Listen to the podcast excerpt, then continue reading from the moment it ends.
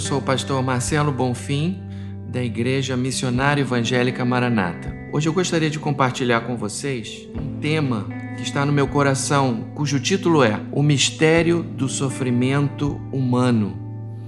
E o texto que eu gostaria de usar como base para essa meditação se encontra no Evangelho de João, capítulo 9, versículos 2 e 3, que diz assim: Mestre, quem pecou, este ou seus pais, para que nascesse cego? Respondeu Jesus: Nem ele pecou, nem seus pais, mas foi para que se manifestem nele as obras de Deus. Diante dessa resposta dada por Jesus a seus discípulos, nós extraímos duas preciosas conclusões sobre o sofrimento humano. A primeira conclusão é que, diante dos infortúnios e tragédias da vida, as pessoas buscam sempre uma razão ou um culpado.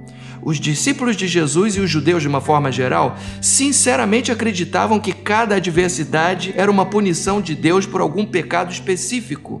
No caso de uma doença congênita, como a cegueira de nascença, segundo essas pessoas, o pecado teria sido cometido por seus pais. Jesus descartou completamente essa teoria.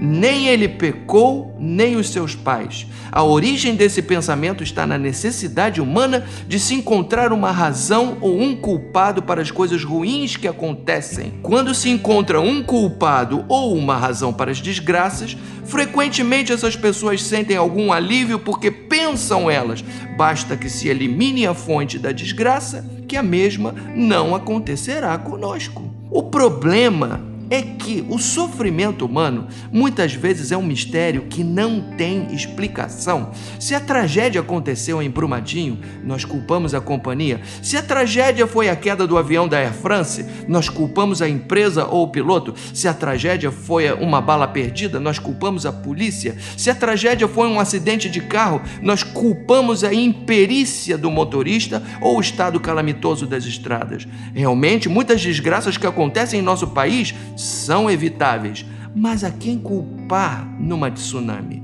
A quem culpar num terremoto? Ou uma doença degenerativa? Ou uma doença congênita, que foi o caso do texto lido? Um dos livros mais interessantes que li foi escrito por um rabino chamado Harold Kushner, cujo título é Quando as coisas ruins acontecem às pessoas boas.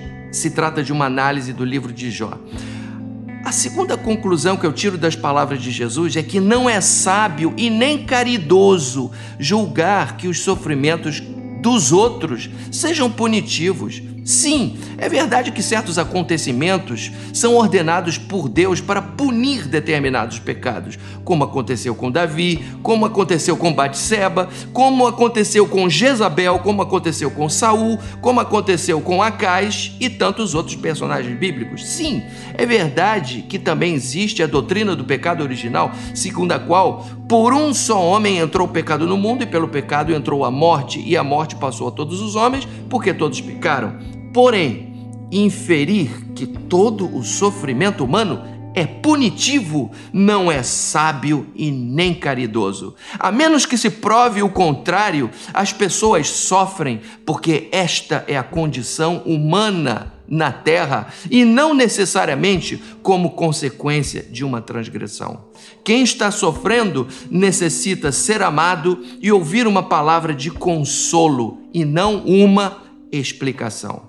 Que nós possamos seguir os passos do Mestre e ser agentes do seu consolo no mundo que sofre e que chora, principalmente nessa situação que nós vivemos no nos dias de hoje. Eu gostaria de orar por você nesse momento.